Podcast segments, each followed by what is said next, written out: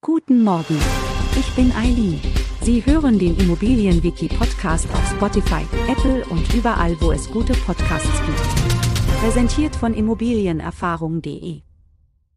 Eine Eigenbedarfskündigung tritt auf, wenn der Vermieter das Mietverhältnis mit dem Mieter aus Gründen des eigenen Bedarfs beendet. Der Vermieter kann Eigenbedarf nur geltend machen, wenn er die vermietete Immobilie für Wohnzwecke benötigt.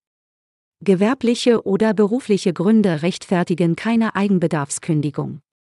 Der Vermieter kann Eigenbedarf sowohl für sich selbst anmelden als auch für Familienangehörige und andere Personen, die zum Haushalt gehören. Folgende Personen können Eigenbedarf geltend machen. Kinder, Stiefkinder, Eltern, Großeltern und Enkel.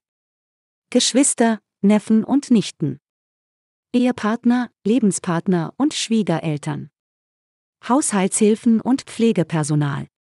Es ist jedoch wichtig zu beachten, dass einige Vermieter Eigenbedarf vortäuschen, obwohl er nicht besteht. Mieter haben mittlerweile zahlreiche Möglichkeiten, um nach dem Auszug zu überprüfen, ob tatsächlich ein Verwandter in die Wohnung eingezogen ist.